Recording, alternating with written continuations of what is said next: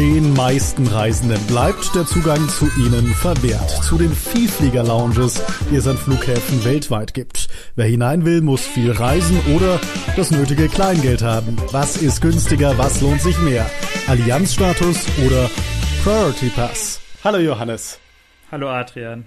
Herzlich willkommen äh, zum achten Travel Deals Podcast mittlerweile. Das Thema heute Airline Vielfliegerstatus gegen Priority Pass. Was ist besser, was lohnt sich mehr? Beides praktische Sachen, die das Leben als Vielreisender, als Vielflieger wesentlich einfacher machen, weil man zum Beispiel Loungezugang genießt. Beim Priority Pass ist es so, man muss dafür zahlen. Dafür ist es unabhängig davon, mit welcher Airline man fliegt. Beim Priority Pass gibt es verschiedene Mitgliedschaftstypen, entweder Prestige, da kann man unlimitiert in Vielflieger-Lounges oder es gibt auch Mitgliedschaften, wo ihr dann zum Beispiel zehnmal äh, in der Vielflieger-Lounge dürft beim Priority Pass.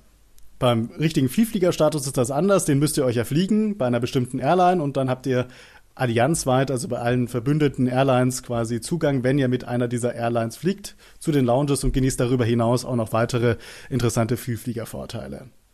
Johannes, ich glaube, es kristallisiert sich raus, es geht vor allem so ein bisschen auch um das Thema Lounge. Und äh, für alle, die noch nie eine Airline-Lounge von innen gesehen haben, was bekommt man denn in so einer Lounge und was schätzt du am meisten? Also ich schätze vor allem daran, dass man halt einfach einen wirklich abgetrennten Bereich hat, wo man seine Ruhe hat, wo es bequeme Sessel gibt, wo man eine stabile und kostenfreie Internetverbindung hat. Und was wirklich so das oft das Hauptverkaufsargument äh, für mich ist, ist es halt einfach, vor allem wenn man gerade vor einem Langstreckenflug kommt, dass man da auch duschen kann. Also wirklich dann eine einzelne Duschzelle hat. Das hat zwar jetzt nicht jede Lounge, aber haben viele, also vor allem an den großen Drehkreuzen und nach einem Langstreckenflug einfach mal eine Dusche zu nehmen, ist, finde ich, das Größte, was es gibt. Ja, also da sprichst du auch einiges an, was ich äh, an, an Lounges sehr gerne mag. Also eben Duschen, dass man WLAN hat, ist auch für mich ganz relevant. Das funktioniert ja im Flughafen auch nicht immer zuverlässig und ist auch nicht immer kostenlos. Ja, und was auch für viele, unter anderem für mich, ein Verkaufsargument für Lounges ist, man hat natürlich kostenfreie Getränke und meistens auch ein paar kostenfreie Snacks oder sogar richtige Speisen. Das ist zwar sehr, sehr unterschiedlich von Lounge zu Lounge. Bei Lounges in den USA oder sowas, da darf man sich freuen, wenn es ein Wasser gibt und vielleicht ein Cookie dazu bei Lounges im Nahen Osten oder so, bei Emirates, Etihad, Katar und Co., da kriegt man dann richtig ein Menü aufgetischt. Also es ist sehr, sehr unterschiedlich. Und das ist natürlich ein entscheidendes Argument. Ich habe mich lustigerweise gestern Abend erst mit Peer, mit unserem Autor hier von Travel Deals unterhalten, ewig lang über Lounges und er hat mir äh, geschrieben, ja, ja, wenn er in Lounges geht, da spart er sich immer Mittag und Abendessen gleichzeitig, da kann man sich quasi all you can eat mäßig vollfuttern. und als Beispiel hat er jetzt amerikanische Lounges äh, angeführt, aber gut. Ob das da die Lounges sind, an denen man sich vollfuttern kann, ist jetzt ein bisschen fraglich aus meiner Sicht. Ja, das ist auf jeden Fall so ein Hauptverkaufsargument, auch wenn man das erste Mal da reingeht. Ja, das ist wie ein All-You-Can-Eat-Buffet. Man kann sich da alles Mögliche reinschaufeln, man kann sich da auch gut einen reinstellen. Also was dann genau. Alkohol verfügbar ist, ist auch grenzwertig oft. Also es ist halt wirklich dann alles kostenlos da. Also man muss dann wirklich fast immer, Lounge in den USA mal ausgenommen, da muss man auch für Alkohol zahlen, aber sonst kann man sich da wirklich von der vollen Bar bedienen. Da gibt es auch Spirituosen und so weiter. Zum Teil sogar mh, hm, wirklich eine Cocktailbar. Lufthansa hat das zum Beispiel in Frankfurt in der Selantor Lounge. München äh, auch. Genau, das ist halt schon ganz nett auf jeden Fall spart man sich da so das eine oder andere Essen und auch Geld, was man sonst halt irgendwie am Flughafen für teure Sachen ausgeben würde. Wobei man sagen muss, mit dem richtigen Essen oder so ist es natürlich nicht zu vergleichen, was es da gibt. Also im Restaurant, da können die wenigsten Lounges mithalten. Also selbst wenn es was Warmes zu essen gibt, dann meistens ist das auf ein äh, Gericht beschränkt. Zum Beispiel bei Lufthansa Lounges gibt's dann in den Senator Lounges irgendwie ein indisches Curry oder so und das ist dann alles. Also wirklich äh, groß äh, dinieren kann man in Lounges üblicherweise nicht. Ja, Adrian, äh, wann war denn dein, dein erstes Mal in der Lounge? Daran kann ich mich noch ziemlich genau erinnern. Das war, ich glaube, 2011 oder 2012 äh, in München. Business Lounge von der Lufthansa. Also man muss unterscheiden, bei Lufthansa gibt es zwei Lounge-Typen oder sogar drei. Es gibt äh, Business, Senator und First Lounges. Business Lounge ist für die niedrigste Statusstufe für den Frequent Traveler. Senator ist für Starlines Gold und für natürlich für Senatoren zweithöchste Statusstufe. Und dann gibt's die First Class Lounges, die nur für Hon Circle Member, also die höchste Statusstufe und für First Class Gäste zugänglich ist. Also ich war in der Business Class Lounge in der niedrigsten Lufthansa Lounge und äh, da geht bei der München so eine Treppe nach oben ich kann mich noch genau an diesen Moment erinnern und damals hat Lufthansa auch noch so Duftstoffe da ausgestoßen, also irgendwie so ein Duftmarketing gemacht. Dieser Duft ist mir heute noch in Erinnerung. Das war, ich habe mich extremst exklusiv gefühlt, da hoch zu marschieren und dachte mir dann, oh, hoffentlich falle ich nicht auf unter diesen ganzen Vielfliegern hier. heute kann ich das, heute kann ich das belächeln. Ähm, aber ja, das war schon ein tolles Gefühl damals, das erste Mal in einer Vielflieger-Lounge zu sein. Ja, ich hab's auch mal früher so dann extra noch ein paar extra Stunden eingeplant am Flughafen, extra früher, früher zum Flughafen gefahren, um dieses Lounge-Erlebnis total auszukosten.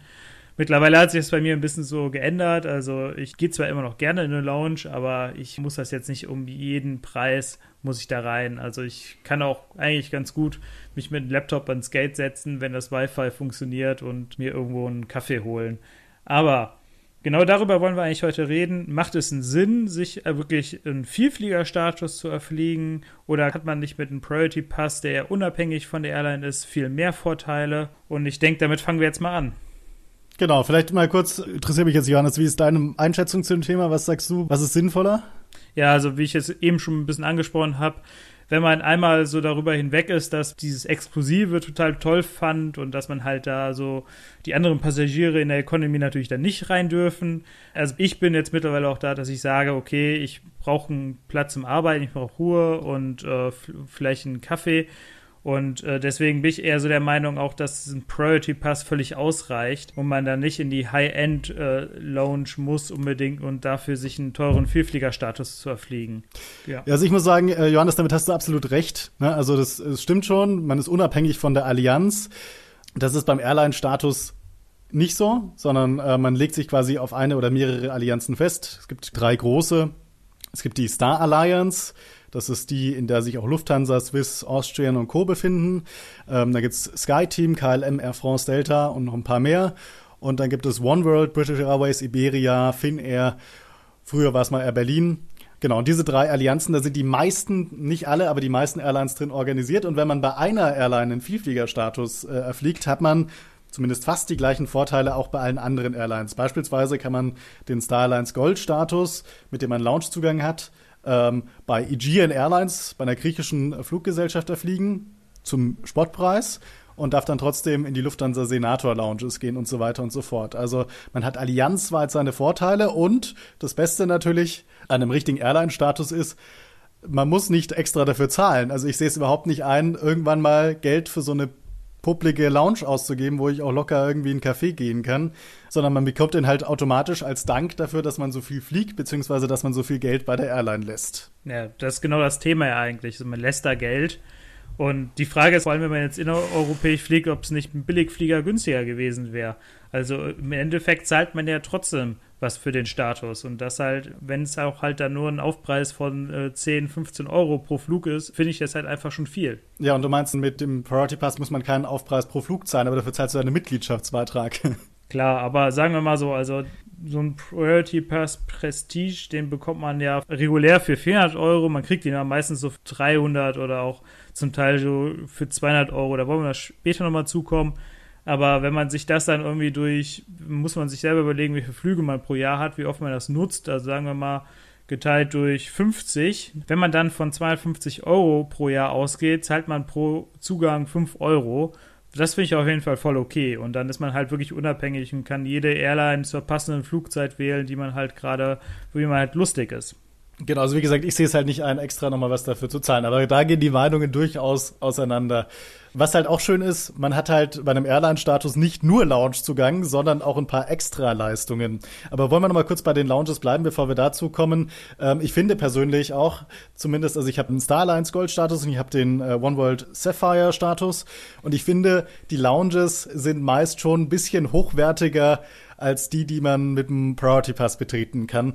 Ich weiß nicht, wie sind da deine Erfahrungen mit Priority Pass, Johannes? Ja, da muss ich ja schon recht geben. Also vor allem sind die halt einfach konsistenter. Also wenn man halt eine Lufthansa Lounge in München geht, ist die sehr ähnlich zu der in Frankfurt und man weiß einfach, was man davor findet. Aber gleichzeitig finde ich es halt auch wieder schwierig zu sagen, dass zum Beispiel, dass der Aufpreis für den Senator-Status da gerechtfertigt ist. Also kommt er mit einem Frequent Traveler-Status schon in die Business Class Lounge und in der Senator Lounge, die direkt daneben liegt, hat man dann vielleicht ein Gericht mehr oder ein bisschen mehr beim Frühstück, aber ich finde den Unterschied einfach nicht so krass.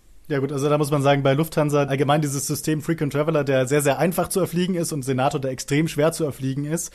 Und der Hauptunterschied ist dann der etwas bessere Loungezugang und die Lounges unterscheiden sich fast überhaupt nicht. Das finde ich auch ein bisschen merkwürdig, muss ich sagen, bei Lufthansa. Aber allgemein finde ich die Lufthansa-Lounges, die man ja nur mit Status betreten kann und nicht mit Priority Pass, deutlich besser. Ne? Also was ich schon gesehen habe an Priority Pass Lounges, ja. Da denkst du dir, na, das sind irgendwie Kellerlöcher, da kriegst du dann irgendwie ein Müsli und einen Orangensaft und das war's dann.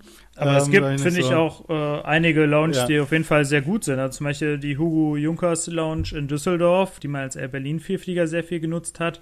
Die finde ich absolut top. Die kann locker mal mit äh, den Lufthansa Business, wenn nicht Senator Lounge mithalten. Und zum Teil, das hat es ja eben schon ein bisschen angesprochen, man bekommt ja auch mit einem Priority Pass in einige Starlines Lounge. Also zum Beispiel ist das die Swiss Business Class Lounge in Zürich, im D-Bereich des Terminals. Das einzige große Problem, was ich sehe, ist halt, dass die sehr, sehr schwanken, die Lounge. Dann gibt es halt manchmal so ein Kellerloch, hast du recht äh, wo man halt wirklich einen Orangensaft äh, sich aus dem Kühlschrank holen kann, alles abgepackt. Und äh, zum Teil hat man dann halt auch wirklich, zum Beispiel auch die Sky Team Lounge in London Heathrow, wo man dann wirklich eine richtig gute Lounge hat, wo man sonst halt überhaupt nicht reinkommen würde oder sich auch nicht einkaufen kann. Beispiel dafür ist auch, glaube ich, die Air China First Class Lounge in Peking, äh, habe ich gelesen. Die darf man als Star Alliance Goldkunde nicht betreten. Air China ist ja ein Star Alliance Airline, aber mit Priority Pass kommt man in die First Class Lounge, was auch irgendwie total komisch ist, finde ich. Ja, ist auf jeden Fall eine lustige Anomalie. Gleichzeitig, was auch manchmal bei Priority Pass zum Beispiel in den USA jetzt immer mehr wird, da kommen ja auch immer mehr Launches dazu. Also man kann mit einem Priority Pass in über 1000 Launches weltweit gehen. Und in den USA hat sich das jetzt so ein bisschen entwickelt, dass da viele einfach überlaufen sind häufig und deswegen man auch einfach ein Guthaben für ein Flughafenrestaurant bekommt, was ich auch nicht schlecht finde. Da kriegt man irgendwie dann 20 oder 30 Dollar, wenn man da seinen Priority Pass vorzeigt und kann sich dafür dann halt dann ein schönes Gericht bestellen, was halt auf jeden Fall deutlich hochwertiger ist als jetzt das, was da in den Lounges gibt. Absolut. Und ich habe es auch gerade schon ein bisschen angedeutet. Ähm, was ich halt an einem Airline-Status schätze, sind halt die, die weiteren Zusatzleistungen, die man damit bekommt, die man mit Priority Pass nicht hat bei manchem Status ist zum Beispiel ähm, Loungezugang auch nach Ankunft dabei, also nach Landung. Ich glaube, das geht beim Priority Pass auch nicht, oder? Nee, wobei du kannst, wenn du ja eh im Abflugbereich eh wieder landest, was bei vielen Flughäfen ist, da ist ja der Passagierstrom von An- und Abkunft nicht getrennt. Da kannst du einfach dann nach der Landung wieder in die Lounge gehen. Das ist auch okay, das geht. Die wollen auch nicht den Boardingpass sehen und sagen dann, äh, die sind doch gerade angekommen, oder? Ja, also eigentlich ist es kein Problem. Eigentlich ist kein Problem. Okay, na gut, dann zählt das Argument, das ich hervorgebracht habe, nicht. Aber äh, man muss bedenken, beim richtigen Airline-Status ähm, ist zum Beispiel auch Priority Boarding, häufig Priority Sicherheitskontrolle und Priority Einreise, Priority Gepäck. Also wir kommen so ein schönes rotes Backtag mit Priority drauf, das dann zuerst äh, auf dem Band landet. Priority Check-in und so mit dabei. Das sind natürlich Vorteile, die äh, man mit dem Priority Pass nicht bekommt. Da gebe ich dir recht auf jeden Fall. Aber man muss ja auch mal überlegen, auf wie vielen Flügen trifft das jetzt wirklich zu? Also, dass man diese Vorteile braucht. Also zum Beispiel auf Langstrecke bevorzuge ich mittlerweile auch einfach meine Business Class Flüge, also, beziehungsweise Business Class Aerofares, aber ähm, das ist mal ein anderes Thema. aber da hat man ja auch dann einfach Launchzugang schon vom Ticket aus und hat auch die ganzen Vorteile wie Fast Lane Benutzung und so weiter. Also da muss man sich natürlich auch ein bisschen am eigenen Flugverhalten orientieren. Aber da braucht man äh, auch keinen Priority Pass. Ja, klar, das ist äh, auch so. Das wollte ich ja auch damit sagen. Ne? Äh, also man muss sich halt erstmal überlegen, macht das überhaupt Sinn für einen? Äh, wenn, wenn man jetzt fliegt? Ja, wenn man nur Business Langstrecke fliegt, dann wahrscheinlich nicht. Wenn man halt auch viel innereuropäisch unterwegs ist, dann auf jeden Fall. Aber es ist halt die Frage, ob man jetzt, äh, ob die Vorteile, also zum Beispiel gibt es ja auch Upgrades oder so, werden ja immer angepriesen, aber wie oft bekommt man das mit einem Vielfliegerstatus? Also, also ob meine also Erfahrung, also quasi Operational Upgrades weil die Eco überfüllt ist, beziehungsweise überbucht ist, dass einzelne Reisende dann in die, in die Business oder in die Premium Eco oder so gesetzt werden, ne? Genau, aber das ist in meiner Meinung nach kommt das so selten vor und dann bist du es garantiert nicht. Ja, aber gut, ich habe es schon ein paar Mal gehabt, ne? Also mit meinem Status und ich glaube schon, dass das mit dem Status auch zusammenhängt. Die Lufthansa sagt zwar offiziell, das hat vor allem mit der Buchungsklasse zu tun, aber Statuskunden würden deswegen öfter geupgradet, weil sie häufiger Flüge buchen und häufiger äh, bessere Buchungsklassen buchen. Aha. Sagt Lufthansa offiziell. ja, gut. Aber ich glaube schon, dass es mit dem Status was zu tun hat. Und ich meine, statuslos und mit Priority Pass sind deine Opt-up-Chancen definitiv geringer. Ja, also ich war, war ja auch äh, zwei Jahre zumindest Senator und ich habe da nie sowas erlebt. Leider, sagen wir so. Ich habe natürlich, da hofft man ein bisschen drauf, aber ich glaube, das ist vergebene Mühe. Ich glaube also, da spielt auch wirklich rein, wie teuer dein Ticket war, also welche Buchungsklasse ja, du Fall. dann im Endeffekt auf hast. Auf jeden Fall. Und da fliege ich halt eher dann die günstigsten und da bin ich dann wahrscheinlich wieder raus. Aber ich bin auch schon in günstigen Buchungsklassen geupgradet worden. Also zum Beispiel in den USA ist es ja echt sehr cool, wenn du da einen Vierfliegerstatus hast, dann kriegst du zum Beispiel 24 Stunden vor Abflug, wenn dann noch ein Platz in der Domestic First Class, sage ich jetzt extra, frei ist dann kriegst du den zum Teil dann einfach zugewiesen. Das ja, finde ich dann auf jeden Fall ein viel besseres System, als ja. es Lufthansa hat, wie ja, also wenn wir, wenn wir überbucht haben, dann gibt es vielleicht ein Upgrade. Ja, wobei das nicht ganz stimmt. Ne? Also die First Class, in die Domestic First Class gibt's jetzt auch selten Upgrades, sondern meistens haben die amerikanischen Airlines ja so eine Zwischenklasse, so eine Art Premium Eco auch auf Kurzstrecke oder inamerikanisch. Also die heißt irgendwie Main Cabin Plus und das sind dann entweder Notausgangsreihen oder Reihen mit ein bisschen mehr Beinfreiheit und da wird man dann hin geupgradet. Aber ja, genau, das machen die amerikanischen Airlines tatsächlich so, dass wenn noch was frei ist, dass sie dann alle Statuskunden dahin moven. Ja, das wird auch mal ein schönes Ding für Lufthansa, aber ich glaube, das wird nie kommen. Nee, warum sollten sie es machen, ne? Ja. Und dann halt noch Upgrade Voucher, die es ja auch zum Beispiel Lufthansa ausgibt. Die kann man ja auch nur einlösen, wenn man wirklich teure Buchungsklassen bucht. Und äh, da kann man, wenn man sonst günstig unterwegs ist, dann eher direkt ein Business-Class-Ticket kaufen. Ja. Also ich habe meine zwei Gutscheine, äh, Voucher damals auch verfallen lassen. Echt jetzt? Okay. Ja. Also weil ein Economy-Class-Ticket, was es dann über die 1500 Euro kostet, ja, äh, zu kaufen für einen Langstreckenflug, um dann halt den Gutschein darauf äh, einzulösen, macht meiner Meinung nach keinen Sinn. Also dann verzichte ich da lieber darauf und buche halt den nächsten Aerofair. Was ich auch noch eine sehr coole Möglichkeit äh, beim richtigen Vielfliegerstatus finde, ist, dass es eben die Möglichkeit oft gibt, dass man den Status matcht, also dass man quasi seinen Vielfliegerstatus, den man bei der einen Airline, bei der einen Allianz hat, zu einer anderen Airline übertragen lässt. Jetzt gab es bei der Air Berlin Breite gab es ziemlich viele Aktionen, da konnte man dann seinen Air Berlin Goldstatus zu Iberia, zu British Airways, zu Finnair matchen, zu LATAM. Momentan sieht es ein bisschen mau aus, aber es gibt immer mal wieder solche Aktionen und dann hat man quasi den einen Vielfliegerstatus und hat dann auch bei der anderen Allianz ähm, Loungezugang und alle anderen Vorteile auch. Also das sind schon ganz coole Sachen, die man mit, nur mit einem richtigen Vielfliegerstatus und nicht mit einem Priority Pass machen kann. Ja, da gebe ich dir recht. Also ich bin da ja auch gutes Beispiel, sagen wir so. Ich match mich ja auch immer äh, hin und her und äh, versuche auch immer so den Status zu erhalten, ohne dafür zu fliegen. Aber auf jeden Fall, also das kriegt man natürlich nur mit einem richtigen Vielfliegerstatus. Aber wollen wir nochmal ein bisschen so auf diese anderen Vorteile zurückkommen, die du eben ja nochmal erwähnt hast. Das ist ja zum Beispiel Priority Boarding, Fastlane-Nutzung. Also das ist auf jeden Fall auch ein Punkt für den Vielfliegerstatus wenn man halt nicht gerade Business Class fliegt. Das hatten wir ja gerade schon das Thema. Aber zum Beispiel diese äh, Priority Baggage, also dass man da halt einen Tag dran bekommt, dass ein Gepäck als erstes rauskommt. Ich habe auch oft genug erlebt, dass ich so einen Tag dran hatte und mein Gepäck als letztes rauskam ist Kommt leider auch, auch nicht keine Garantie. Aber es funktioniert an einigen Flughäfen besser als an anderen. Gut, man muss dann auch ehrlich sein, was bringt's einem, ne? Also wenn man schon so viel Zeit hat, Aufgabegepäck aufgibt und dann kann man das eh nicht so genau abschätzen, wie lange dauert das jetzt, bis das Gepäck rauskommt und dann der Unterschied ist dann vielleicht drei Minuten oder sowas. Dafür lohnt es sich jedenfalls nicht, nur ja. deswegen den Vielfliegerstatus zu erfliegen. Fastlane, das finde ich auf jeden Fall sehr praktisch, ja. dass man da schnell durchkommt. Äh, da hat man deut meistens deutlich weniger Wartezeit und vor allem, wenn es sehr, sehr voll ist, wo man zum Beispiel eine halbe Stunde anstehen muss und dann mit einem Status in fünf Minuten durch ist. Das ist auf jeden Fall schon ganz angenehm. Ja, und auch Priority Boarding finde ich einfach super. Das Flugzeug fliegt jetzt auch nicht eher ab, äh, weil man schon eher drin sitzt, aber es ist halt irgendwie entspannter. Ich hasse das einfach, so mittendrin irgendwie einzusteigen und dann steht man ewig im Gang und dann gehen irgendwelche Leute nicht weiter. Oh, ich finde es ganz furchtbar. Da bin ich schon froh, dass ich zuerst drin bin, schnell mein Gepäck verstaue, der Gang ist noch frei. Das äh, zeichnet sich dann schon aus.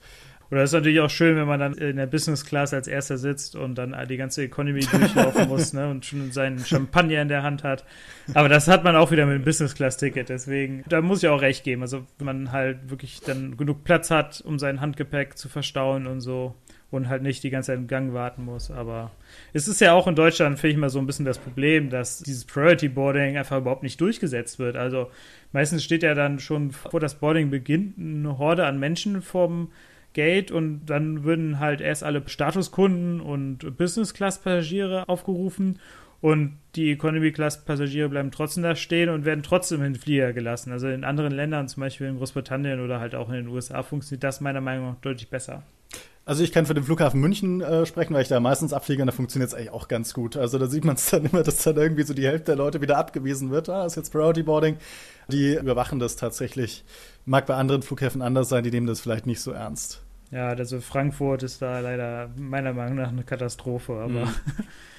es ist halt auch mal also sehr abhängig davon, wer da gerade am Gate steht und so weiter. Aber das finde ich halt leider schade, dass es halt nicht so konsequent dann umgesetzt wird. Aber gut, auf der anderen Seite würde es halt auch den ganzen Einsteigeprozess ewig verzögern, wenn man dann jeden wieder zurückschickt, ne? Natürlich, das ist halt der Grund wahrscheinlich, warum es dann doch nicht so richtig gehandhabt ja. wird. Ja, und das gibt wahrscheinlich auch keiner so richtig zu. Ne? Also auch ich würde das nicht zugeben, aber natürlich ist Grund für den richtigen Vielfliegerstatus Prestige. Das kann man auf jeden Fall so sagen, ne? weil man hat so viele Vorteile, auf die der in Anführungszeichen gewöhnliche Reisende nicht zurückgreifen kann. Und es fühlt sich halt einfach toll an. Ne? Man ich erinnere mich noch an den, an den Moment, als ich mal mit meiner Freundin äh, Priority gebordet äh, habe. Wir waren schon zu spät dran. Und in München gibt's ja so E-Gates. Und es gibt so einen Durchgang quasi, wo das Priority Boarding äh, stattfindet, wo das manuell gemacht wird. Also da scannt der Gate Agent manuell deine Bordkarte. Und bei den E-Gates geht's eben durch so ein Tor durch, das sich automatisch öffnet und schließt und das Priority Boarding Gate war schon geschlossen und das normale Boarding hat angefangen. Da bin ich dann da zu dem äh, zu dem Mitarbeiter hingegangen, habe gesagt, äh, oh, Priority Boarding schon vorbei, oder? Ach nee, für sie mache ich gerne noch mal kurz auf. Und dann bin ich dann mit meiner Freundin vorbeigelaufen. Ich glaube, also die anderen Reisen haben sich auch gefragt, ha, was ist das denn für einer? Wieso darf der jetzt hier einfach vorbei und wieso macht er extra für den das Tor auf? Das fühlt sich halt irgendwie toll an, oder? Wenn du in so Lounges reingehen darfst und weißt, ah, da darf nicht jeder rein. Das ist halt ein tolles Gefühl. Es gibt auch ganz viele Leute, die dann ganz stolz mit ihrem Senator oder mit ihrer Frequent Traveler Karte im Rucksack rumlaufen, die dann baumeln lassen und so. Also ich glaube, das ist für viele ein nicht zu unterschätzendes äh, Argument für einen echten Vielfliegerstatus und es gibt auch nicht wenige Leute, die extra dafür um die halbe Welt fliegen, nur um so ein Kärtchen zu bekommen. Ja, also wie gesagt, das macht auf jeden Fall Spaß, ne? aber es ist halt immer die Frage, also ob das mal von Dauer ist. Aber mir ist da noch ein guter Punkt für dich eingefallen, eigentlich, auch für deine Seite. Nämlich mit einem Vielfliegerstatus erhält man meistens auch Loungezugang plus eins. Das heißt, Stimmt. man kann noch einen Gast mit in die Lounge nehmen. Genau, das haben wir noch das geht beim Priority Pass nicht. Also beziehungsweise muss man dafür extra zahlen oder der muss halt auch einen Priority Pass haben. Das ist auf jeden Fall nochmal ein guter Punkt, darauf hinzuweisen, weil vor allem, wenn man halt oft mit der Freundin, mit der Frau oder mit, auch mit dem Mann oder mit einem Freund unterwegs ist, dann ist das ein großer Vorteil, die halt dann vielleicht doch nicht so viel fliegen. Und äh, natürlich auch einfach mal Freunde mit in die Lounge nehmen zu können oder halt auch Geschäftspartner, das ist halt echt schon dann ein Statussymbol, ganz klar. Offiziell funktioniert das ja nur in den Lounges, dass man seinen Gast mitnehmen kann. Die anderen Statusvorteile wie Priority Boarding und so weiter und so fort, die gibt es theoretisch nicht. Wobei ich glaube, in 95 Prozent aller Fälle ähm, du trotzdem überall durchgelassen wirst. Ne? Du kannst dich genauso mit dem Nicht-Status-Passagier dann am First-Class-Schalter anstellen. Du kannst genauso durch das Priority Boarding, durch die schnelle Sicherheitskontrolle gehen. Das ist meistens kein Problem. Nee, absolut nicht. Also wurde auch noch nie da aufgehalten. Johannes, ich glaube, wir haben einiges dazu gesagt, welche Vorteile es mit dem Priority Pass und auch mit dem richtigen Airline-Status gibt. Aber was kostet das und ab wann lohnt sich ein Vielfliegerstatus? Ab wann lohnt sich ein Priority Pass? Oder gibt es vielleicht noch eine günstigere Alternative? Dazu gleich mehr. Der Travel Deals Podcast wird euch diesmal präsentiert von einer der exklusivsten Kreditkarten der Welt, der American Express Platinum Card. Damit erhaltet ihr nicht nur zweimal den Priority Pass Prestige, sondern auch noch 30.000 Membership Rewards Punkte, die ihr zu Meilen in vielen Vielfliegerprogrammen umwandeln könnt. Außerdem gibt's exklusiv für euch Travel Deals Leser bis Ende Februar noch einen 100 Euro Amazon Gutschein on top. Wir haben für euch alle Vor- und Nachteile zusammengefasst. Den Link findet ihr in den Show Notes.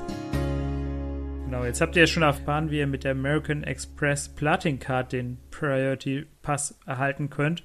Und was kosten die in regulär, diese verschiedenen Mitgliedschaften, Adrian? Also es gibt drei verschiedene Mitgliedschaften, Standard, Standard Plus und Prestige. Alle diese drei Sachen kosten unterschiedlich, einen unterschiedlichen Jahresbetrag. Bei der Standardvariante, der kostet 79 Euro und da ist kein Loungezugang enthalten. Also wenn ihr in die Lounge wollt, dann müsst ihr in der Lounge nochmal 24 Euro entrichten. Ist meistens günstiger, als jetzt ähm, sich den Loungezugang so zu kaufen. Das kostet meistens schon so 30, 40, 50 Euro, je nach Lounge. Aber ihr müsst halt 79 Euro im Jahr und 24 Euro pro Loungezugang bezahlen. Wenn man das jetzt mal ausrechnet, bei 10 Lounge-Aufenthalten im Jahr wären das dann effektiv 31,90 Euro pro äh, Eintritt in eine Lounge. Dann gibt es die zweite Variante, das ist der Standard Plus. Der kostet schon 249 Euro im Vergleich Standard 79, der kostet 249 im Jahr, aber da sind dann schon 10 Lounge-Zugänge inklusive. Das bedeutet also, wenn ihr zehnmal in die Lounge geht, dann beträgt das äh, effektiv 24,90 pro Aufenthalt. Und dann gibt's die Luxusvariante, das ist der Priority Pass Prestige. Der kostet sogar 399 Euro, aber dafür darf man unlimited so oft in die Lounges gehen, wie man will. Lohnt sich damit ab 15 Aufenthalten, wenn man den für 399 Euro ergattert. Aber es gibt immer mal wieder coole Aktionen, zum Beispiel am Black Friday, wo er dann nur 218 Euro kostet. Gab es jetzt, glaube ich, letztes Mal im November. Dazu einfach mal Travel Deals monitoren. Ja, wenn ihr dann nur 218 äh, Euro zahlt, dann lohnt sich der Priority Pass Prestige schon ab neun Aufenthalten und ist ja damit sogar günstiger als der Standard Plus, also die Variante, wo zehn Lounge-Besuche inklusive sind. Natürlich gab es aber auch da die Standard Plus-Variante ein bisschen günstiger. Ja, klar. Und leider gibt es auch diesen Preis, also 218 Euro nicht ständig. Also das war wirklich Aktion zum Black Friday und da war auch noch ein kleiner Trick drin, nämlich den äh, Priority Pass nicht in Euro zu bestellen, sondern in Pfund, weil der Pfundpreis deutlich günstiger ist. Das ist immer noch möglich, aber halt lohnt sich aktuell nicht so doll wie beim Black Friday. Aber es gibt halt noch ein paar andere Varianten, wie ihr an einem Priority Pass Prestige kommen könnt. Und das ist halt, was ihr in den Einspieler gehört habt, die American Express Platin Card. Da erhaltet ihr halt für eine Jahresgebühr von 600 Euro eine Hauptkarte plus eine Partnerkarte, die beide über einen Priority Pass verfügen. Das heißt, ihr könnt, also zwei Personen könnt ihr damit direkt ausstatten, zum Beispiel euch und eure Partner, Partnerin und zahlt dann effektiv, allein wenn man jetzt nur das auf den Priority Pass reduziert, dann 300 Euro pro Jahr, was auch schon echt gut ist. Vor allem, wenn man dann halt dauerhaft haben möchte, weil bei diesen anderen Angeboten, zum Beispiel dann für diese 218 Euro, die es am Black Friday gab, das ist dann halt nur für ein Jahr und danach muss man den regulären Preis zahlen oder man kündigt halt vorher. Und das ist dann halt, wenn man jetzt eine American Express Platin Card dauerhaft haben will, die bleibt da relativ konstant in den Leistungen und dem Preis. Und wobei, äh, ist vielleicht die bessere Variante. Wobei nicht jeder die Platin-Karte von Amex kriegt, ne? Das natürlich, ist, natürlich. das ist gleich da die Schwierigkeit. Ja, aber es ist jetzt nicht so die große, also man muss halt ein stabiles, ein gutes Einkommen haben, das ist so die Voraussetzung. Und man kann es ja auf jeden Fall mal versuchen, die zu beantragen und sonst gibt es ja immer noch andere Wege, daran zu kommen. Ich habe gehört, irgendwas mit 40.000 Euro äh, Mindestjahreseinkommen oder irgendwie sowas. Ja, also es gibt da keine offiziellen Zahlen von American Express, aber wenig ist jetzt nicht. Äh, aber wie du gesagt hast, versuchen kann man es mal. genau, versuchen kann man es mal. Aber es ist jetzt nicht mehr so wie vor ein paar Jahren, dass es die ja nur auf Einladung gibt und so ein Quatsch. Und es gibt ja jetzt in Deutschland leider nicht so viele Kreditkarten. Also in den USA zum Beispiel, da hat da gefühlt jede Kreditkarte direkt die Priority Pass Prestige Variante inklusive. Man zahlt kaum Jahresgebühr und da gibt es eh viel bessere Kreditkarten als in Deutschland. Aber leider kann man die als Deutscher oder ohne Wohnsitz und Kredithistorie in den USA nicht beantragen. Äh, deswegen, was es sonst noch für Möglichkeiten gibt in Deutschland, ist halt zum Beispiel von der Deutschen Bank gibt es eine Mastercard Platin für 200 Euro pro Jahr mit einem Priority Pass Prestige. Allerdings ist es jetzt nicht, dass ihr den direkt, die Karte direkt online abschließen könnt. Eigentlich müsst ihr ein Konto bei der Deutschen Bank haben. Ihr müsst da äh, sonst auch oder auch wenn ihr ein Konto habt, dann einen Termin vereinbaren, dann mit einem Berater sprechen, den sagen, dass ihr die Karte haben wollt. Und der wird natürlich erstmal gucken, ob ihr denn so viel Umsatz da machen würdet. Und ein sehr großer Haken finde ich, wir hatten jetzt kurz vom Podcast extra noch recherchiert für die Karte, ist wirklich, dass die eigentlich im Ausland überhaupt nicht einsatzbar ist. Weil ihr zahlt 1,75% Auslandseinsatzgebühr, so viel dazu, aber pro Umsatz mindestens 1,50 Euro.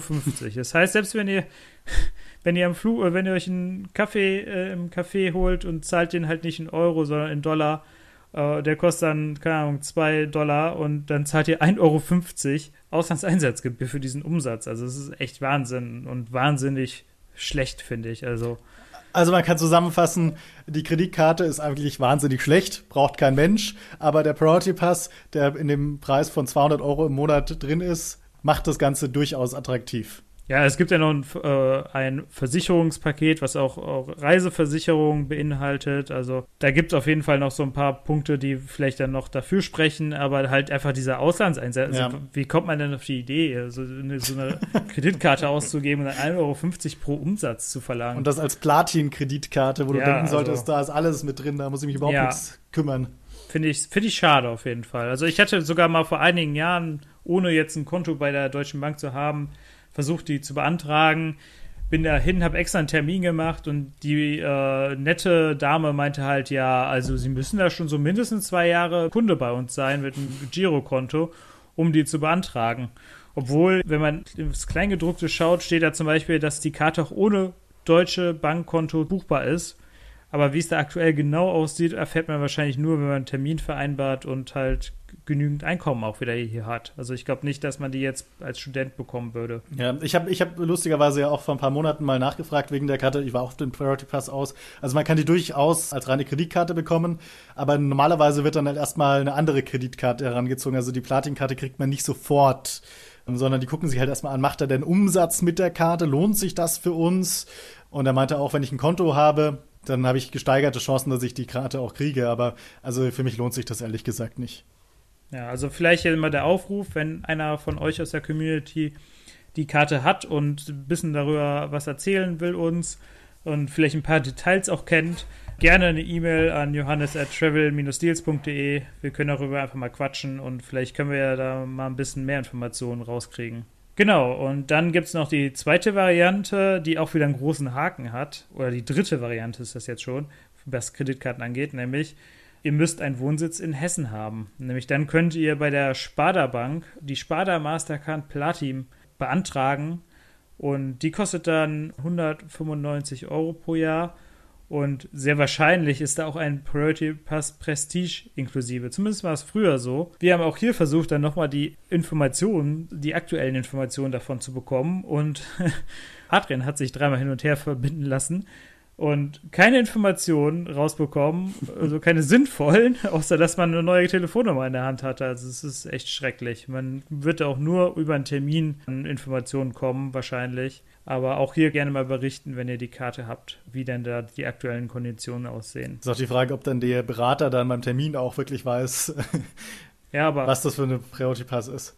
Genau, aber vielleicht kriegt man da zumindest mal einen Einblick in das Preis- und Leistungsverzeichnis, weil das Preis- und Leistungsverzeichnis der Sparda-Bank Hessen ist nicht online zugänglich oder nicht ohne ein Konto dazu haben. Also das finde ich auch schon wieder oh, anstrengend. Äh, ja, Johannes, wir möchten jetzt jedenfalls drei äh, Varianten, wie ihr über eine Kreditkarte ein bisschen günstiger als regulär an den Priority Pass kommt. Ähm, aber es gibt natürlich auch die Möglichkeit, einfach auf den Priority Pass zu verzichten und sich direkt in Lounges einzukaufen. Genau, also man kann alle Lounge beim Priority Pass inklusive sind, da kann man sich eigentlich auch direkt den Zugang so kaufen, wenn man möchte. Also entweder man geht da hin und sagt, ja, was kostet das hier? und sagt dann, geht dann entweder wieder, wenn die dann irgendwie 50 oder 60 Euro Preise aufrufen für vielleicht 30 Minuten, die man dann da effektiv verbringt. Oder man guckt halt schon mal vorher, da gibt es eine ganz gute Übersicht auf launchbuddy.com von vielen Flughafen-Lounge, da kann man auch direkt den Zugang kaufen. Und noch ein Tipp so am Rand, einfach mal bei Groupon zum Beispiel schauen. Nämlich da gibt es auch ab und zu, also nicht an jedem Flughafen, aber zum Beispiel jetzt für den Köln-Bonner Flughafen, da gibt es die Airport Lounge, da kann man nämlich auch einen Zugang einfach kaufen. Der kostet über Groupon regulär 17 Euro für eine Person oder 30 Euro für zwei Personen. Wenn man ja zumindest ein paar Stunden Aufenthalt hat, kann ich mir gut vorstellen, dass ihr das rechnet.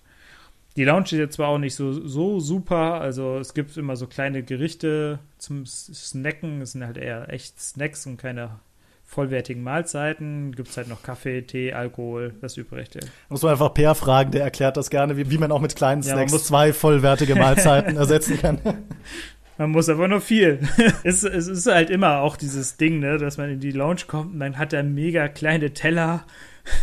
das Besteck ist schon so gefühlt so unterdimensioniert. Das ist halt echt, selbst bei Lufthansa, es ist, äh, dass man ja nicht zu viel nimmt, nach dem Motto. Aber es gibt, glaube ich, also in den wenigsten Lounges gibt es irgendwie Restriktionen oder stehen irgendwie Hinweise, Nein, dass man. absolut nicht. Also gibt es zum Beispiel bei Baden-Lounges in Österreich, sag ich mal, bei den ÖBB gesehen, in den ÖBB-Club-Lounges, äh, da steht dann so ein Hinweis dran, irgendwie so, ähm, Verzehr nur entsprechend der durchschnittlichen Kundenkonsumination oder keine Ahnung, was da das österreichische Wort dafür ist. Und ich weiß nicht, ob die dann einen auf die Finger hauen, wenn man dann sich da, da gibt's ja nur echt nur so, so Kipferl oder weiß nicht, wie heißt, so Croissants halt. Und ähm, wenn man sich da 20 Stück davon nimmt, ob dann die Mitarbeiter was sagen, weiß ich nicht. Ja, Aber bei Airline so- Lounges ist das meistens nicht so. Ja, man sollte zumindest nicht die Tupperdose auspacken und dann sich da noch für den Flugverpflegung reinschaufeln. Das Äh, habe ich aber auch schon nicht so- beobachtet. Das habe ich Ja, das habe ich auch beobachtet. schon beobachtet. Das wird aber nicht so gern gesehen. Also ich habe es jetzt auch schon mal gemacht. Ich habe zum Beispiel, also wenn man halt irgendwie im Ausland unterwegs ist und dann nur mit Handgepäck unterwegs ist, da gibt es oft halt auch irgendwie so lokale Biersorten oder so. Da habe ich mir auch mal schon eine Flasche in die Tasche gesteckt. So ganz Ja. legal ist das natürlich dann nicht. Also gewollt äh, soll man auch nicht. Mit der Tupperdose sollte man wirklich nicht ankommen. Also da macht man keinen guten Eindruck und äh, fliegt dann vielleicht doch mal aus der Lounge. Wobei ich das auch nicht mitbekommen habe. Wenn es so einen Kühlschrank gibt mit Dosen drin, dann nehme ich mir gerne irgendwie so ein, zwei Dosen noch für den Flug mit. Wenn Ja. gerade keiner guckt. Genau, also Aber- man sollte das jetzt nicht übertreiben einfach. Genau, also ich glaube, wir haben jetzt einiges dazu gesagt. Äh, Wir sind jetzt irgendwie vom Thema abgekommen. wir sind, waren ja eigentlich bei den Kosten für den Priority Pass. Und da will ich jetzt auch nochmal anknüpfen und dann äh, vom Priority Pass wegkommen zu den Kosten, die euch ein Airline-Status kostet. Ähm, meiner Meinung nach der attraktivste Airline-Status, den man haben kann als Deutscher, ist natürlich der Star Alliance Gold-Status, weil eben in Deutschland äh, Lufthansa nicht viel Konkurrenz hat. Gut, jetzt mit EasyJet kommt wieder ein bisschen was, aber die haben ja eh kein, kein richtiges Vielfliegerprogramm. Oder haben sie überhaupt eins? Nee, haben sie nicht, oder? Also sie haben kein Vielfliegerprogramm. Irgendwas haben die da schon, aber es ist eigentlich pff, Okay. überschaubar. Von daher ist der Star Alliance Gold-Status sicherlich ja ein recht interessantes äh, Ding. Und das ist auch gar nicht so teuer, den zu erfliegen, weil eben sehr, sehr viele Airlines äh, der Star Alliance angehören. Und natürlich umwerben die auch so ein bisschen ihr eigenes Programm und hoffen natürlich, dass man bei denen dann die Meilen gut schreiben lässt. Also wenn man mit einem Star Alliance Fluggesellschaft fliegt, kann man ja überall seine Meilen gut schreiben lassen. Also bei jeder Star Alliance Fluggesellschaft. Und wenn ihr Meilen irgendwo gut schreiben lasst, zum Beispiel ihr fliegt mit Lufthansa und lasst eure Meilen bei der griechischen Aegean gut schreiben, dann bekommt Aegean bzw. das Meilenprogramm Geld dafür. Und deswegen unterbieten die sich auch immer ein bisschen so mit den Voraussetzungen, die man braucht, um den Vielfliegerstatus zu erfliegen. Zum Beispiel Aegean ist ja nur eine Regionalfluggesellschaft, die haben keine Langstreckenflüge.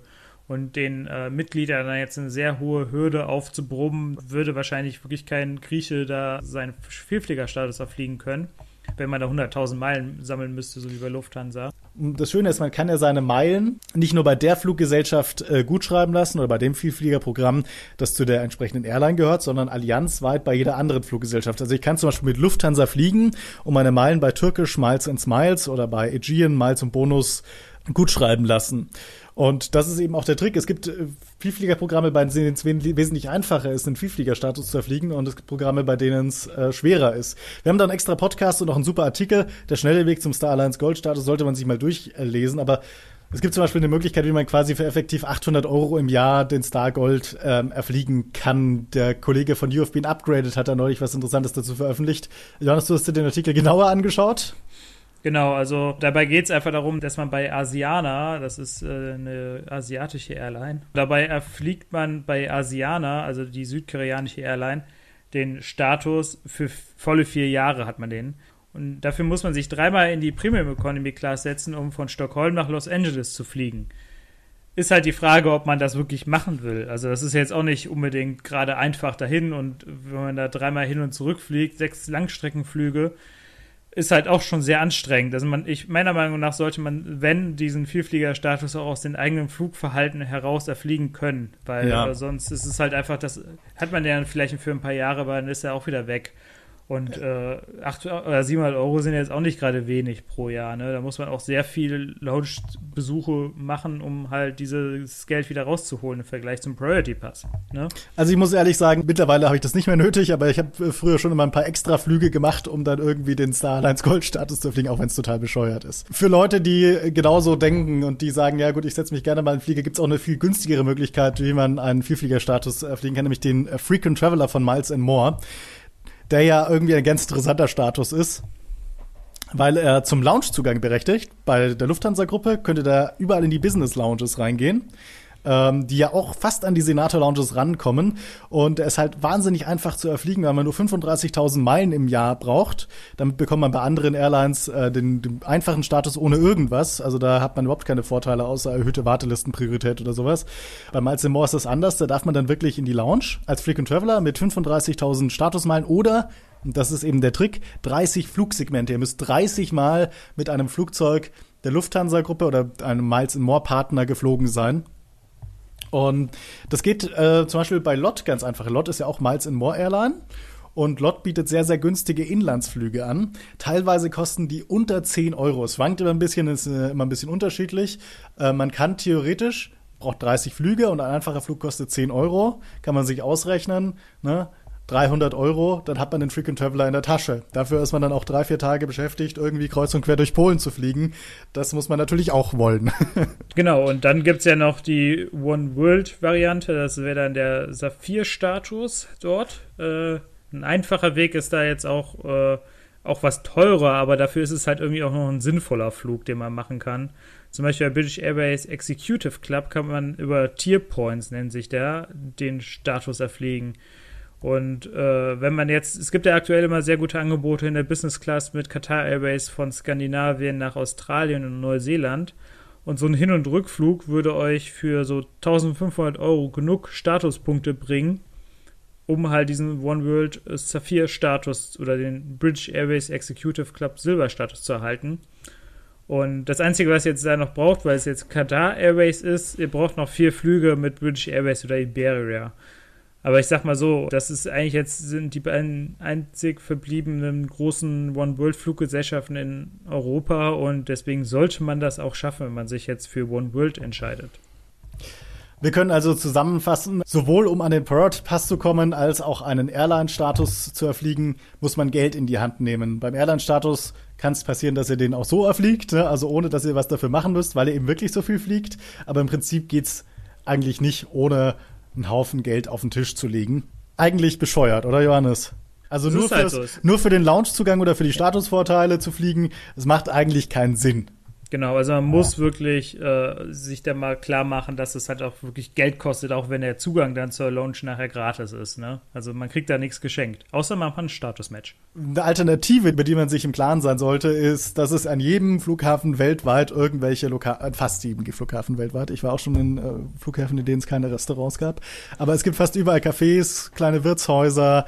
Man äh, kann sich eigentlich immer irgendwo hinsetzen. Und man muss bedenken, dass ein Flug, äh, ich habe mal geguckt, was ein Kaffee in einem Flughafen in Deutschland kostet und der durchschnittliche Preis liegt zwischen zwei und drei Euro. Dafür habt ihr einen gemütlichen Sitz, äh, habt einen Tisch, habt wahrscheinlich auch eine Steckdose, meistens gibt's auch WLAN und äh, zahlt nur zwei bis drei Euro statt zum Beispiel beim Priority Pass 20, 30, 40 Euro pro Einlass. Genau, und auch selbst im, im Flughafen Essen bekommt man ja locker unter 20 Euro. Deswegen, da muss man sich einfach mal wirklich überlegen, ob das Sinn macht. Natürlich ist es wirklich für diese Prestige, so in eine Lounge gehen zu dürfen, aber meistens macht es einfach mehr Sinn, sich in ein Café oder ein nettes Restaurant zu setzen und da ein, zwei Stunden äh, Zeit totzuschlagen. Und das Essen ist halt auch meistens besser, ne, als das, was es in der Lounge gibt. Und die Auf Getränke sind hochwertiger und so. Also ich habe ja Star Alliance Gold Status und wenn ich in San Francisco bin, ähm, da gibt's ja nur diese United Clubs Lounges, die sind nicht so der Burner. Da gibt's Käsewürfel, äh, Orangensaft und äh, Spinatblätter und mehr eigentlich nicht. Deswegen gehe ich da eigentlich äh, gar nicht in die Lounge, sondern ich habe da mittlerweile, ich bin recht oft in San Francisco, äh, so ein Pub, das sich im Sicherheitsbereich befindet. Kann ich übrigens sehr empfehlen. Das heißt Gordon Biersch. und da esse ich immer einen Burger. Jedes Mal, wenn ich in San Francisco abfliege, habe ein Getränk dazu. Das Pub hat einen richtig geilen Ausblick aufs Vorfeld. Alles, was ich will und 20 Mal gemütlicher und schöner eigentlich als der äh, United Club. Also zusammenfassend kann man sagen, dass, dass, man sich wirklich gut überlegen sollte, ob es Sinn macht, jetzt so viel Geld für einen Vielfliegerstatus in die Hand zu nehmen oder halt auch für einen Priority Pass. Ich würde da immer so ein bisschen in Richtung Priority Pass eher tendieren vor allem in der aktuellen Entwicklung in Deutschland, was die Airlines angeht, also dass halt jetzt Air Berlin weg ist, Eurowings auch sich mal weiter ausbreitet, EasyJet jetzt auch deutlich mehr Flüge anbietet und man dann halt eh jetzt nicht mehr sich auf Air Berlin oder Lufthansa einschießen kann. Deswegen überlegt euch das auf jeden Fall gut. Und äh, falls ihr irgendwie Anregungen zu dem Podcast habt oder Fragen, könnt ihr gerne einen Kommentar unter den Show Notes hinterlassen oder uns eine E-Mail schreiben an johannes at travel-deals.de oder adrian at travel-deals.de. Und wir würden uns auf jeden Fall sehr freuen, wenn ihr uns fünf Sterne auf iTunes verpasst. Das geht ganz schnell und schmerzfrei und hilft uns wirklich sehr, auch den Podcast noch ein bisschen bekannter zu machen. Und wir würden uns freuen, wenn ihr auch beim nächsten Mal wieder einschaltet.